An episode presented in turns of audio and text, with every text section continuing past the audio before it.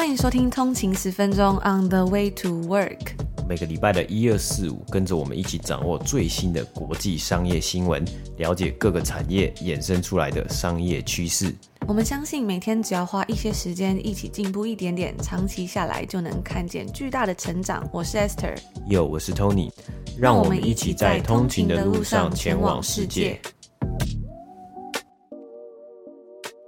大家早安，欢迎回来通勤十分钟。今天是四月八号，星期五。啊早安。那今天呢，很快这个过完年假，然后再上两天班啊，就又要来迎接周末。今天是这个礼拜的最后一天工作日嘛，不知道大家心情怎么样？那今天礼拜五呢，其实也是我们隔离的最后一天啦。因为其实现在政策隔离是要十天嘛，但确切来说，其实第十一天啦。所以我们是在四月七号，然后十二点，应该说四月八号十二点，就是四月七号凌晨那个时刻解除隔离。然后我觉得哇，就是被关十天的感觉，才知道原来自己好像也没有想象中这么宅。我本来觉得我是很宅的人，就是我可以好多天在多伦多，好多天我都不出门，然后都在家里。然后比如说呃，像是生鲜外送啊或什么的，可能就是用 delivery 的方式，然后就是叫到呃大楼，然后再去领嘛。其实也不太需要出门，而且尤其是冬天冰天冻地的多伦多，自己也很懒得出门这样子。但是真的是被关了十天之后，才发现说哇，其实好像还是蛮向往自由的空气这样的感觉。对啊，然后我在隔离的时候啊，就是因为有十天嘛，然后很多人就会问我说：“哎，那你这十天有没有看很多剧啊，或者有没有花很多时间在耍废啊？”但我发现我好像这十天其实过得蛮快，就是呃做了就是做了很多工作啊，然后还有做就是在做节目嘛，查资料啊等等，就发现哎，怎么一下子就过完了？我们好像连一部剧都没有追完的样子。我稍微看一下《Bridgerton》，但我就觉得好像第一季比较好看，后来就没有看了。我觉得还蛮开心，其实，在隔离的时候还可以做节目，就是诶，每一天每一天，我觉得就有一种 routine 的感觉，让自己有一个好像知道今天是礼拜几的感觉，不然很容易真的隔离到日子过到不知道今天是礼拜几了。对啊，因为至少给自己有就是定一个 schedule 嘛，跟着 schedule 在过日子的话，就不会觉得说哦，好像今天还有明天，然后都不知道要干嘛，然后就觉得哇，这可能没没事干之类的。因为我们超过两年没有回来了嘛，所以就觉得哎，有一点脱节的感觉，就想要询问，就是所有通勤族，广大的通勤族，就是台北有什么好玩啊、好吃，就是任何事情可以推荐的，或者一些地方可以去拜访啊、去走走的。那有刚好也有通勤族就回应说啊，真的是有隔离过才知道自己原来没有这么早宅。那我也觉得说哇，真的是一个非常非常不一样的经验。因为像现在如果回加拿大的话，其实已经不用隔离了嘛，是好像连检测都不需要做了。所以我觉得真的是还蛮不一样的一个体验啦。但是我觉得这次住的隔离旅馆，然后隔离的人员都非常非常的好。像我们在最后一天的时候隔离，应该是第十天还是第十一天，我真的搞不太清楚。那一天的时候就是有去做 PCR，然后呢就是有一台呃检疫专车开到饭店楼下这样子。然后那时候其实很紧张，因为我一直有耳闻说，好像台湾搓鼻子会搓得非常。痛哎，但是我发现后来就觉得好像也还好，还蛮专业的，只是就觉得好像就是好像有把一些异物戳到 鼻孔里面，就觉得有点不太舒服。但是我觉得哎，整体来说其实没有我想象中的那么可怕，但可能也是就我容忍度可能比较高，因为就以前在多伦多冬天的时候，鼻子都一定会整个塞住啊，或什么，有时候都要通鼻子或者什么的。对，因为但因为我自己我鼻子会有过敏的，所以我每次就是在做这个检测的时候，每次戳啊，就是会想就是一定会想要打喷嚏啊。那我记得就是。我们在最后一天做 PCR 的时候，他这个这是他在搓的时候，他是搓的很比较，我我我的感觉他好像搓的比较就是进去一点的。那因为在之前像在多伦多做 PCR 的时候，他就是就是绕圈圈，他就绕了好几圈。左边的鼻子啊，然后右边的鼻子啊，但是这一次呃做的时候呢，他就是做的比较深的。而且那时候在多伦多做的时候，然后我也超紧张，我紧张到那时候就问那个做的人，我就一直很犹豫要不要问，就觉得好像有点好笑，但是我就真的很害怕，我就说呃，请问会痛吗？这样，然后他就大笑，他就说不会啦，你不用担心，完全不会痛。然后后来我才发现，哎，原来在国外做这个真的是就是转鼻子转三圈还有五圈，然后两边转完就就没有了，所以真的还蛮不一样的。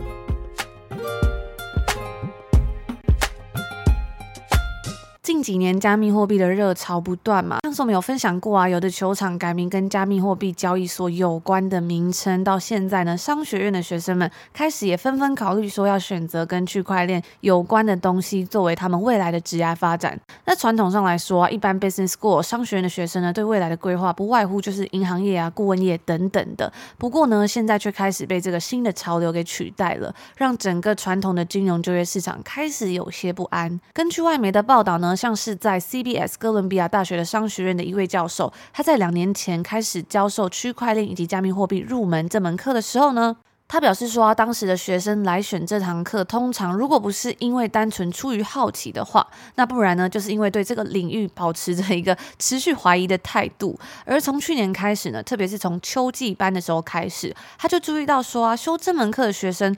已经不只是对加密货币领域单纯的感到兴趣而已，而是真的有开始在认真的思考，说将来要往这方面去发展。也有商学院的学生就向外媒透露啊，他们从二零二零年末到二零二一年中的时候呢，开始将加密货币视为未来职业的方向。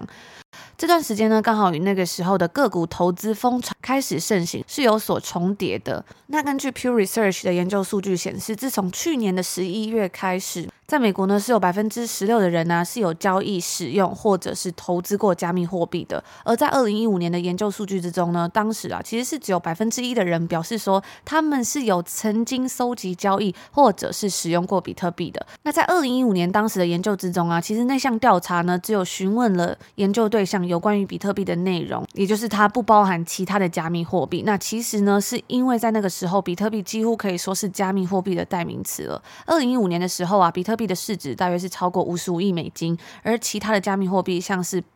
瑞波币或者是莱特币等等的，那个时候分别的市值啊，却始终都是低于两亿美金的。但是啊，时间到了现在，比特币的市值已经成长到要接近九千亿美金了。那新的加密货币呢，也是疯狂的涌入这个市场。再加上其他的加密货币相关的科技应用，比如说 NFT 啊，或者是 DeFi（Decentralized Finance），也就是去中心化的金融。那它指的是呢，写在区块链上的金融服务系统。在这套系统上面的买家、卖家，甚至是贷方、借款人啊，都可以进行点对点、不受中心控管的金融活动。那相对于传统的这种有中心化的金融服务，centralized finance 呢，是需要透过一些巨额资本的大机构，还有严格的政府监管跟法规限制啊，才能让这个既复杂又非常需要信任的金融服务稳定的持续运作。而区块链技术的出现呢，也开始出现了这种将信任建立在区块链机制上面的可能性。除此之外呢，还有像是 DAO（Decentralized Autonomous Organization），中文翻译是去中心化的自治组织。它是基于区块链技术所发展出来的组织结构，它没有中心化的领导人。组织规则呢，是写入代码之中，由智能合约执行，并且是由组织里面的成员来共同治理这个机构。在决定组织发展方向的时候啊，是以投票这样的方式来决定的。所以如果把它比喻成一间公司的话，它跟传统公司不一样的是，它没有一个老板啊，或者是说，诶，每一个人可能都是老板，只要持有这个去中心化自治组织的代治理代币的话，你就有该你就有这个组织的投票决策权。总而言之呢，它就是透过区块链的智能合约来管理还有运行的一个组织，可以指各种区块链项目啊，或者是平台啊，运用的领域啊，也可以说是非常的广泛，像是有金融啊、社群游戏的等等都有。那今天呢，我们就稍微简单的提到我们刚刚所提到这几个可能会比较常见的名词。之后如果大家有兴趣的话呢，我们也会继续再介绍更多有关这方面的新闻。那对许多人来说啊，除了在网络上常常可以看到跟加密货币有关的新闻炒作，或者是这种 hype 热炒之外呢，我们似乎比较少看到跟加密货币有关的真正需求的类似应用。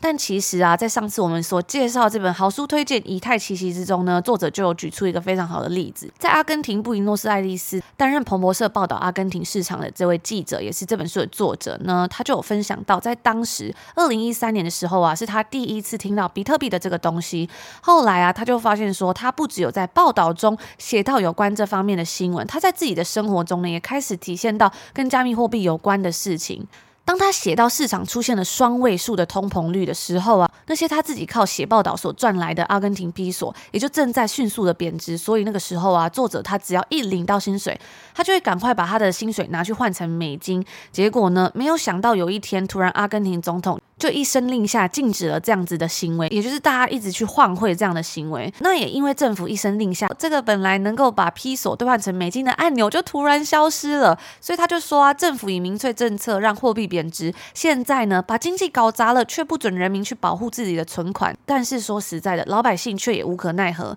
所以当作者特别感到无助的时候呢，他就说到啊，某个彭博分社的同事跟他讲了一个奇怪的数位货币，叫做比特币。阿根廷人呢、是用这样的东东西来解决我们刚刚上面所提到的问题。后来呢，他就决定要来深入报道跟这个有关的东西以及内容。在写这些访谈的过程中啊，他就了解到说，诶，在那边他们有的人的父母啊，是一辈子都活在某种通膨或是某种货币管制之中，所以呢，他们也很快就明白说，你要去买进一种能够不受任何人或是任何政府所控制的货币。不会被阻止兑换或者是没收的货币啊，是一件非常重要的事情。而我们刚刚所提到的这些加密货币的应用啊，其实在一年前可能都还没有完全的那么频繁的出现在全球大众的视野之中。不过，像在去年的时候呢，这些应用啊，也都开始在一些网络的活动啊，或者像是 Discord 伺服器啊，或者是一些金融文章之中，变成一个非常热门的话题嘛。像是大家应该就有印象，真的是很常会在新闻上面看到跟这个有关的东西。像是近几年真的是新闻三天两头就会出现跟加密货币有关的东西嘛，市场上好像总是这样子嘛，就是哪里有钱呢，哪边的新闻就会突然多了起来。那举例像是 CryptoPunks 这个 NFT 的 collection 呢，在二零二零年的时候呢，它一个 NFT 卖出的价格跟在二零二一年卖出的价格啊，可以说是相差了好几千倍，这么惊人了。但是呢，其实钱在哪里，工作跟职缺就会紧接着随之而来嘛。根据一个跟科技还有加密货币相关的职缺整合平台 TrueUp 的数据啊，里面就显示呢，目前与加密货币有关的职缺其实。大约是有一万两千个左右，而单单在今年的三月起，三月之中的一个礼拜内啊，就新增了超过三千个工作。那根据该平台显示，这些专门要招聘跟区块链有关的职缺，主要都是跟加密货币有关的公司，像是加密货币的交易平台 Coinbase。但是呢，其他像是跟 NFT 或者是 Web Three 有关的职缺呢，则比较多都是由那些没有跟加密货币有那么相关的公司所发出来的。例如，像是我们之前有跟大家报道到，Spotify 他们就专门开了跟 Web Three 相关的工程师啊，还有趋势分析师的这样的职位。但是呢，目前大部分跟加密货币有关的职位啊，还是由传统的银行所开出来的。像是光 JP Morgan 这间银行呢，它就开出了大约是一万七千个职位这么多。而为了要在目前这个算是十分紧张的劳工市场招募到好的人才，这些银行啊，也必须要付出更高的薪水跟奖金来留下这些人。在纽约呢，去年平均的与证券相关的职位的奖金啊，就上涨了百分之二十，来到二十五万七千五百块美金左右。那大多数数商学院的学生呢，其实都是从教室之外找到对加密货币的热忱的。很多人呢就有提到说啊，像是在一些区块链社团或者是 Discord 的频道，都在大学生之间变得非常的热门。但主要呢，他们都还是自己去网络上学习这些东西为主，而不是在学校里面。那以上呢，就今天来跟大家分享这个越来越炙手可热的加密货币的一个领域跟职业发展。不知道有没有通勤族有没有考虑说，哎，之后可以转职到这个领域，或者是对加密货币十分感兴趣的呢？也欢迎都可以跟我们分享哦。我们在前几个礼拜有提到镍这个金属，Nico 呢，在期货市场的价格暴涨嘛。那除了镍之外，当然它在暴涨有一些其他的因素嘛。但除了镍之外呢，因为近期有战争的关系，也导致很多其他的原因物料的价格也有上涨嘛。连带的呢，像是就造成了电动车非常重要的元素，或是电动车电池很重要的元素锂的价格也上涨了。那这对于美国当地的车厂也是一大隐忧嘛，因为我们也看到了，现在全球呢都希望可以全全力的来进攻电动车，甚至也有人发现了，当战争开打。油价波动大呢，消费者或许会在这个时间点开始呢，也来考虑电动车啦。而美国的车厂啊，通用汽车 General Motors 以及福特汽车 Ford 也都抛出了非常积极的电动车计划。但是最重要的一点就是啊，电动车的电池，根据数据啊，美国在二零二零年全球电动车的电池的供给呢是不到十 percent 的，等于就算有现在有许多的车厂啊，或是呃汽车厂牌，他们希望在美国当地盖一些。生产的工中心啊，或是盖生产的工厂来产自己来制造电动车。还是难免会有部分的零件需要从其他的地方生产，并且进口，加上过去一年供应链的问题啊，当让这些公司吃了一些亏，一下有这个问题，一下那个问题啊，到最后啊，就会变成你最终的成本上升了嘛。所以最近呢，美国也在积极的对于这些问题做出回应和处理啊。例如呢，呃，这最近美国总统拜登就预计要启用美国国防生产法。那这个法案呢，是从冷战时期美国杜鲁门总统开始啊，其中的主旨呢。就是希望可以将特定的金属的开采作为优先考量，以加速整体的国家产能。那当时主要呢就是以战争时期的国防为主啊，而一路到了两年前疫情刚开始啊，美国国会与当时的总统川普也经历了许多讨论。对于是否要启用国防生产法来让医疗相关设备以及个人防护设备生产作为优先的顺序和考量啊，当时呢，美国也有许多的大型公司，特别呢是放下了手边的商品生产呢，加入讨论，并且来优先生产防疫相关的设备啊，例如当时呢，让美国公司来优先生产呼吸器等等的。而时间快转两年呢，美国总统拜登这一次动用国防生产法的主题呢，就是围绕在电动车的未来，主要呢希望优先生产与电动车电池制造和长期能源储存相关的金属啊。此举当然除了可以帮助美国在生产电动车方面呢有更足够的零件供给，还有电池供给，另外呢也可以减少对于其他国家的零件呢，还有原物料还是这个电池的需求。根据白宫在上周发布的声明。也指出啊，希望在 clean energy 经济上面呢，可以减少对于中国和其他国家特定金属的依赖啊。除此之外，这一次的法案呢，也有可能会帮助到一些特定的公司去拿到美国政府的资金补助啊，可以用在研究和开发特别的相关电池的计划，去有利于电动车的生产。最简单的解释之一啊，就是现在哎，电动车的电池其实它有不同的种类，或是它其实一直是在在优化之中嘛。例如先前我们有提到镍 nickel 呢，也可以拿来当做制造锂电池的这个之中的一个原料之一啊。而因为它可以去取代其他类似的原料啊，加上过去的价格没有那么高，所以也有人认为呢，可以去开发新型的电池去降低整体的成本。但是很多呢，都还是在一个研究的呃这个阶段呐。那所以我们在过去几年也有看到很多电动车电池的新创上市啊，因此受到了很多关注嘛。其中包括我们在二零二零年有稍微介绍过。比尔盖茨也有投资的电池制造新创 QuantumScape，当时宣布是要透过 SPAC 的方式来上市嘛？那这间公司呢？它是由史丹佛大学的实验室发展出来的，他们的展望呢，就是要解决呃当时这个电动车电池的科技问题，其中一个问题，呃，那他们想出来的解法就是固态电池，因为当前这目前的这个电动车，其实几乎呢都是使用锂离子电池嘛，那他们想到这个固态电池呢，他们的 CEO 以及创办人呃 Jack Deepsing 呢，曾经有讲到解释说，呃，有几项好处，例如呢。固态电池的能量力密度比较高，所以可以让电动车跑得更远。啊，平均来说呢。电动车在充电的时间呢，其实呃不一嘛，但有时候可能会花好几个小时啊，或是花比较多一点点时间。他们说他们希望可以研发的电池，可以在十五分钟后呢就达到充电达到电池的容量的八十 percent 呢。那除了这这些之外呢，最后一个点呢，其实包括了呃使用锂离子电池呢会有有可能会有过热或是起火的情况。相对来说呢，固态电池是不会燃烧的。而目前呢、，QuantumScape 的股价大概是在将近二十块美金左右了。那当时呢，二零二零年上市的时候最高啊，因为讨论度非常的、非常的蛮蛮热门的啦，所以最高竟然有冲破股价冲破一百块啊！不知道在之后呢，搞不好有机会继续成长啊。呃，因为这个领域陆续也都有公司出现。那我们刚刚讲到啊，呃，QuantumScape 呢，它是从斯坦福大学出来的嘛。那在今年二月呢，也有一间透过 SPAC 在纽约证交所上市的 SESAI。呢，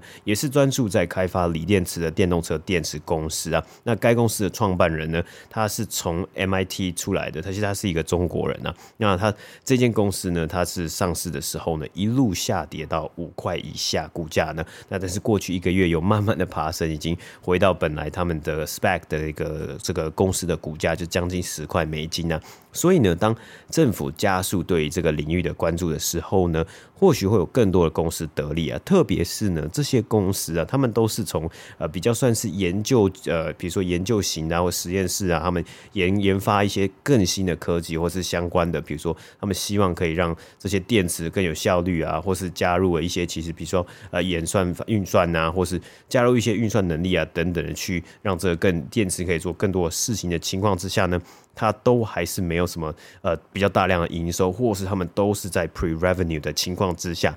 可以拿到政府的补助，或是特别有这个特别的一个环境，让这个呃发展其实更加的蓬勃呢，是或许是一个呃成长的好机会啊。那为什么美国政府想要来加强这个部分的发展呢？其实其中一个呢，就是因为呃这个运输啊，他们他们在美国的运输的一个呃区块里面呢。其实是在美国温室气体排放的一个非常大的一个呃，就是呃一个来源之一啊，代表着啊，其实每年呢、有三分之一的温室气体的排放呢，都是来自于这个运输的一个区块，就是那可能是你的汽车排放量啊，或是呃你的这个这个整个汽车的这个烟的排放嘛。那所以呢，从汽车一路转变到了这个。电动车呢，就代表着他们希望想要，就是对于这个环境的一个议题啊，还有温室气的排放，做出的一个解决方法之一。而除了这个之外呢，因为我们刚刚讲到了近期，因为就是要开发电动车嘛，所以对锂这个原物料呢的的需求也是越来越高嘛。那代表着啊，他们美国政府也希望他们可以优先来去呃。呃，prioritize 这样子的金属的一个开发，然后来去。特别的，让他们本土这个美国当地的一个电动车电池的生产呢，来去进行的更顺利。因此啊，除了上述我们刚刚提到的一些新创公司之外啊，近期也有车厂和电池制造公司合作，共同在开设在美国的电池生产工厂嘛。其中一项破百亿的计划呢，就是由美国的福特汽车以及韩国的 SK Innovation 的共同合资，双方预计在二零二五年呢就可以开始提供呃电池，所以可以降低福特对于中国电池的依赖。除此之外呢，Toyota 也宣布要花费十三亿美金，在美国的北卡罗来纳州呢建立自己的电池工厂啊。那届时呢，也是希望可以在二零二五年呢来是开始生产这些电池。那预计呃可以开始生产之后呢，每年为将近八十万台电动车呢提供锂电池。而来自中国，算是全世界最大的电池电动车电池的制造商呢，宁德时代新能源科技呢，他们也预计呢会在就是美国找一个点呢来去盖一个将近价值五十亿美金的。电动车电池生产工厂啊，除了这些工厂在美国设厂之外呢，我们也看到像是 LG Energy Solution 呢，它跟 Stellantis 呢这个非常也非常有名，旗下有包括 Jeep 啊、Chrysler 的呃这这个品牌的一个车厂呢，他们合作预计也要在。呃，加拿大的 Ontario 的 Windsor 这个镇呢，来去开设一间电池工厂啊。那我们之前呢，在呃，我们在讲到加拿大有这个卡车司机的抗议的时候呢，就讲到 Windsor 这个镇嘛，它其实呃距离美国非常的近，那它。距离美国这个汽车城底特律呢非常近，所以其实，在 Windsor 呢有很多，也有很多的汽车生产工厂啊，所以他们呃两间公司呢预计会在这个地方呢去呃开设一个电动车电池的生产工厂，其实没有它呃不是没有它它的道理啊。那这间工厂呢也会是 Stellantis 呢在北美呢第一座呃非常大型的呃电池生产工厂啊，所以啊这个部分呢应该呃从现在开始应该在未来有非常多的看头啊，很多的。不管是公司啊，很多的新创啊，还有很多车厂呢，应该都会对这样子的一个区域区块呢是虎视眈眈。我们也可以看到，未来在北美市场这里呢，会不会有更多的公司，或是有更多的设工厂来去设置？那以上呢，就是今天第二则新闻的播报。以上就是我们今天在星期五所要跟大家分享的内容啦。那如果你们有一些可以推荐啊，好吃好玩，或是诶很值得去的一些地方，也欢迎可以跟我们分享。我希望我们有时间的话，可以去到一些诶这几年可能还不错啊，大家可能很流行或是很推荐的地方。嗯，对啊，因为其实在这个呃防疫旅馆隔离之后，还有七天的自主管理嘛，自主健康管理啊。那当然之后也希望可以利用在这之后的时间呢，去一些我们没有去过的一个景点啊。然后我发现好像还蛮多蛮多通信组分享很多餐厅，然后这两年好像开了蛮多新的餐厅嘛，就哎如果有机会的话，可以去尝试看看啊。而且还有很多饮料店，我发现好多新的饮料店我都没有喝过了。哦，真的那个饮料店的名字真的是完全都没有看过，然后发现台湾的饮料的，就是饮料店的那个饮品啊，那个就是名称，名称就是取的，就是越来越有创意，非常的厉害。而且我发现啊，因为我这几天在隔离旅馆就就有开始叫饮料，然后就发现说哇，就是台湾的饮料真的很好喝。因为像在多伦多啊，就是我觉得他们的奶茶或是各种茶类，其实真的都没有什么茶味，但是呢，台湾的奶茶就是真的很多都有茶味啊，然后就是很好喝。我觉得哇，真的是在台湾就是希望可以多喝一点饮料，但是。我发现，我好像每次回来，我就会就是很想要喝很多饮料，然后就会一直拉肚子，所以可能还是要小心一点，尤其夏天很热。那我们在礼拜三的时候呢，也有出了一集，就是回台特辑的第一集。如果大家还没有听的话，也欢迎可以去听哦。我们在里面就有分享到说，诶，我们从加拿大回来有做什么准备啊？有什么一定要注意的事情跟一些趣事。大家有兴趣的话，可以去收听礼拜三那一集免费集数。那我们之后呢，也会再找时间把像是隔离的经验啊、隔离的旅馆，还有一些有趣的事情，再录成节目分享给大家。那以上就今天礼拜五说要跟大家分享的内容啦，也希望大家今天周五愉快，有一个愉快开始，美好的一天。在这边先祝福大家周末愉快喽！我们就下周见，下周见，拜拜。拜拜。